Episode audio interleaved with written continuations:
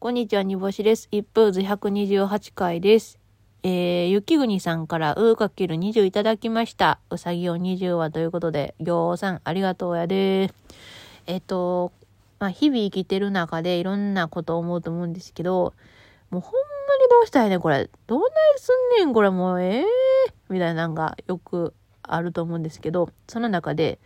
なんか自分が思ったことと真逆の意味で他人に伝わってしまうことがすごく頻繁にありまして例えば自分が嬉しい気持ちを伝えたいってなった時にあの相手には怒ってる意味で伝わってしまうってことがよくあるんですね。でもうこれってもう真逆すぎてなんかもう全然違う意味じゃないですか伝わっちゃう言葉が。